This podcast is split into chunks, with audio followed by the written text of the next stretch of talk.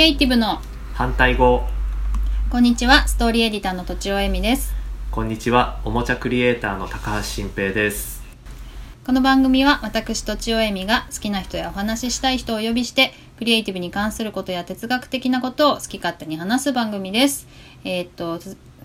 前回と継続して新平さんよろしくお願いします。よろしくお願いします。はいで私がですねぜひお伺いしたいのがまあゲームを作るプロのね新平さんに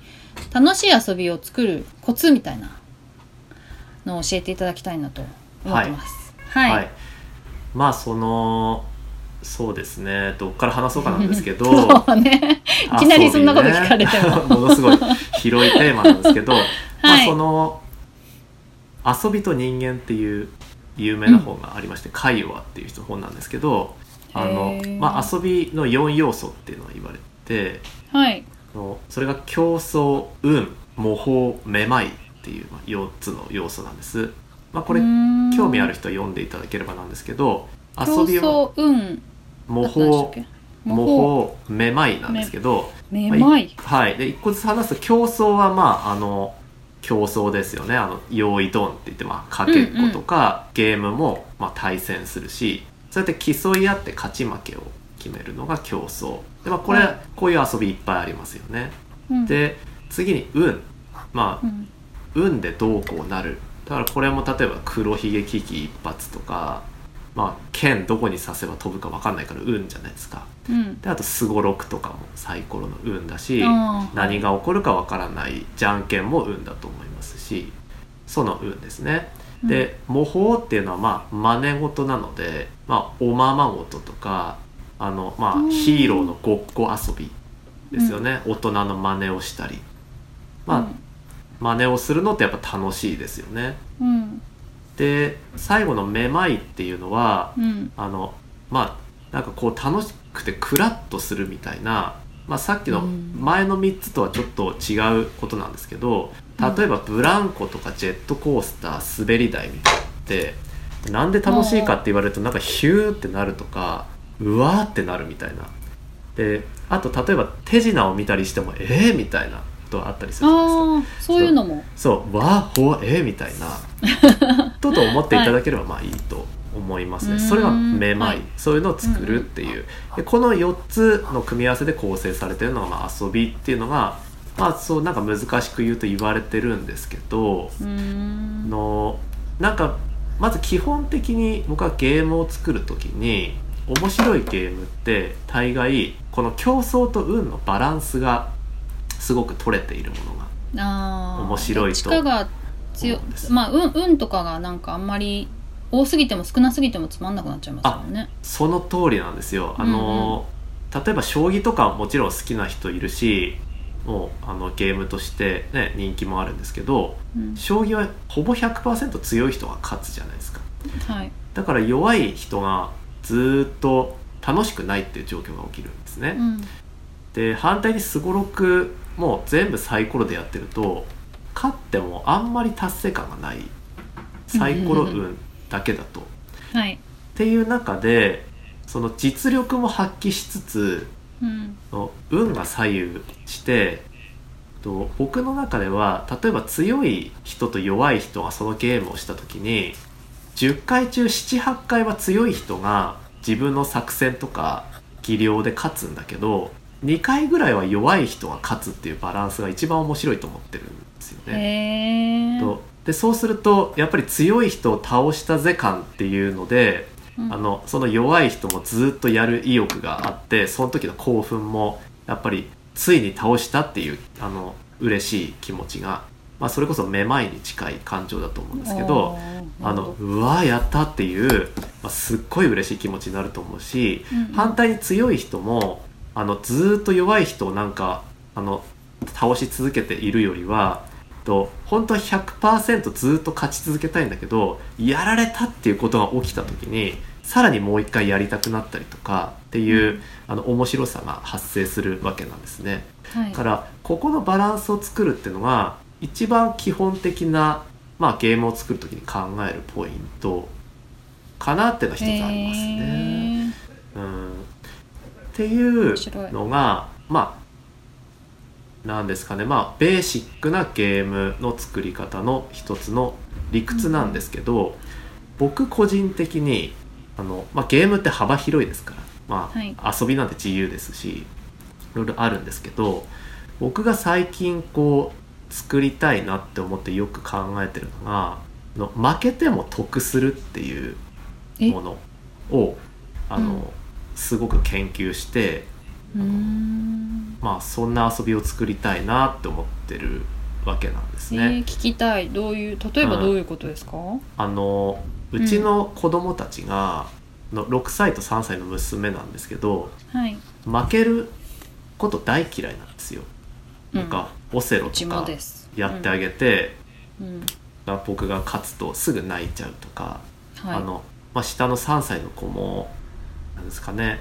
なんかもう運で決まるトランプとかちょっとやった時に負けると全部ぐちゃぐちゃにしちゃうみたいな ことがねあのあって、はい。最近の子って割と情報も多いし教育も充実してるから結構完璧主義になりやすいで間違うことも嫌いなんですよね。うんそうですねっていう傾向がある中でうんそんな一回負けてつまらないってなるとまあ楽しくないしこれから大人になって社会に出てもねそんなことだとやっぱり結構辛いじゃないですか。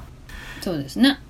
でじゃあその子たちと楽しく遊べるゲームを作ろうっていうので、まあ、日々遊びはこう職業柄考えるんですけどうん例えば最近うちで流行ってるのがこちょこちょじゃんけんっていう遊びがありましてはい。ちょっとまあ自分が軽く考案したもんなんですけど知りたい。はい。まあ、じゃんけんで負けただけでこう泣いたり怒ったりするぐらいの子たちなんですよ。うんうん。でこちょこちょじゃんけんは、まあ、まず最初に、まあ、めちゃくちゃシュールな踊りがついてるんですけど、まああのあのまああのまあこれねちょっと音声だけだから見せられないんですけど残念。まああのこちょこちょじゃんけんじゃんけんポンたらじゃんけんポンみたいな感じで行ってじゃんけんをするんです、まあそのはい。くだりはまあどうでもいい。今。の でそれまああのすごいシュールな踊りをしてじゃんけんをするんですけど あの勝った人が負けた人にこちょこちょするんです、あでする勝った人がするんですか？はい。そう。例えばこれ家族4人でやるんですけど、うんうん。まあ、パパとママと娘2人でその踊りを、まあね同時に踊って じゃんけんポンって出した時に例えば誰か2人が勝って2人が負けた場合勝った2人が負けた2人をこちょこちょするんですよね。うん。でそのこちょこちょされた方は「助けて」とか「キャー」って言いながらこうなんか逃げてもだえるみたいな。うんうん。でそれ終わったらまたその踊りをやってこちょこちょじゃんけんをするってことを永遠繰り返すんですけど、あのこの子供たちってこうくすぐられるの好きなんですよね。まあうちはねなるほどね。うん。はい。でくすぐるのも好きなんですよ。うんうん。だからこのこちょこちょじゃんけん上なんか勝ち負けが一切関係なくなってくるんですよ、で負けてもあのキャーって言って逃げるの楽しいしうんうん。で例えば3対1でパパだけ負けたら3人でパパだけをこちこちするのも楽しいし であそう。であとこれがその4人が愛子になることもあるじゃないですかグーチョキパーとかで、うんうん。あ愛子になったら全員が全員をこちょこちょするんですよね、あー面白い、まあ、そこが一番盛り上がるんですけど。確かに。でこれをずーっと繰り返してたんですよ。はい。毎日。そしたらなんかじゃんけんの勝ち負けを気にしなくなってきたんですよね。ふあー。普通のじゃんけんも。うん。でこれがなんか結構子供がそういう性質があったからっていうのも一つあるんですけどなんか作りたい遊びのあのヒントの一つというか、とじゃんけんが勝ち負けっていうルールがある中で勝ったらこちょこちょできて楽しいけど負けてこちょこちょされても楽しいわけうん。なんですね。うんでこれのようなことを例えば大人も楽しめるゲームとかに応用するとまあなんかゲーム上は負けたんだけどいろいろ気づきがあったよねとかあのなんか負けたことがと普通のゲームってもしかしたら下手だとかあるいはそのちょっと頭が悪いとかそういうふうに思われちゃうかもしれないじゃないですか。負けるとねね。将棋とかで負けるとそうなっちゃうけど、うんうん。とそうじゃなくてなんか負けた方が美味しいとか負けた人が一番受け取れたよねみたいなことっていうのをすっごくやりたいんですよ。えー、やってほしい。私、うん。あのめちゃくちゃ負けず嫌いなんですよ。ああはいはいはで負けたくないからゲームしないっていうぐらい負けず嫌いなんですよ。い。うん。だからもしその負けても全然気にならなくなるゲームがあったらうんそれはやりたい。そうですね。だから、うん。最近作ったちょっと具体的な商品の話一つすると、はい。あの、まあ、掛け合いっていうカードゲームを作りましてはい。それはあの、まあ、ビジネスアイデアを大喜利で出すゲームなんですね。うん。のお題のカード2枚引いてその2つを組み合わせると必ずお題になるんですね。例えばあのなんかよく眠れる文房具とかっていうお題だったら、うんうんうんまあそんなものあるかわかんないけどよく眠れる文房具ってどんな商品みたいなのをみんなで大喜利するっていうゲームなんですけど、はい。この勝ち負けの付け方にすごくこだわりを持ってやったんですが、普通そういうゲームって今までだったら一番いいアイデアとか面白いことを言った人が得点を取りますよね普通のゲームだったら。だけどこのゲームに関してはそのみんながアイデアを出した後に賞カードっていうあの、まあ、賞ってあの受賞するの、まあ、はい。はいププライズの賞ね。アワードの賞、うんうんうんでその賞カードがいろいろあってまああのもちろん売れそうでしょうみたいなまっとうな賞もあるんですけど例えば笑えるでしょうとかとちょっと意味わかんないけど天才っぽいでしょうとか あとお題と関係ないでしょうとかあの、まあふ あの普通でしょうみたいなあのそういう決していいことを言った人が勝つゲームじゃないんですよ。えー、めちゃくちゃいい。そう。ででそうすることであの別にアイデア脳が強い人が勝つ仕組みにはなっていないのとうん。とだからいいことを考える必要がない。あの外していった方がこうゲーム上は点を取れる可能性があるわけなのではい。とまあ例えばなんですかね。こうよく眠れる文房具って言われた時に、まあ、この枕付きペンみたいなのを言うと枕付きペンあるわけないじゃないですかそんなどうやって書くんだうんうんみたいな。でそれがいいやつを言った人が勝ちになるとみんなこう緊張しちゃって何も思いつかなくなるんですよね。うんうんだけどそれが笑えるでしょうっていうものがそこに出る可能性があるから、うんうん枕付きペンとかを率先して出しておいた方が勝てるかもしれないっていうことでアイデアっていうのはとりあえず最初何でもいいんだっていうことも理解できるっていう、確かに、うん、そう仕掛けのゲームなんですけどこれもそれうん。で、えっと賞なんとか賞っていうのを最後にじゃあ引いて、うん。それでそれは多数決で決めるんですか、あはい普通でそれは賞っていうのが出たらあそうですどそれは、うんうん。あの親が毎回変わっていくんですけどはい。とみんなでとりあえず次戦多戦問わず推薦して、まあ、笑えるでしょうだったらこれかなみたいな推薦してで最後は親が独断で決めるっていうルール。なるほどね、なんですが、まあ、結局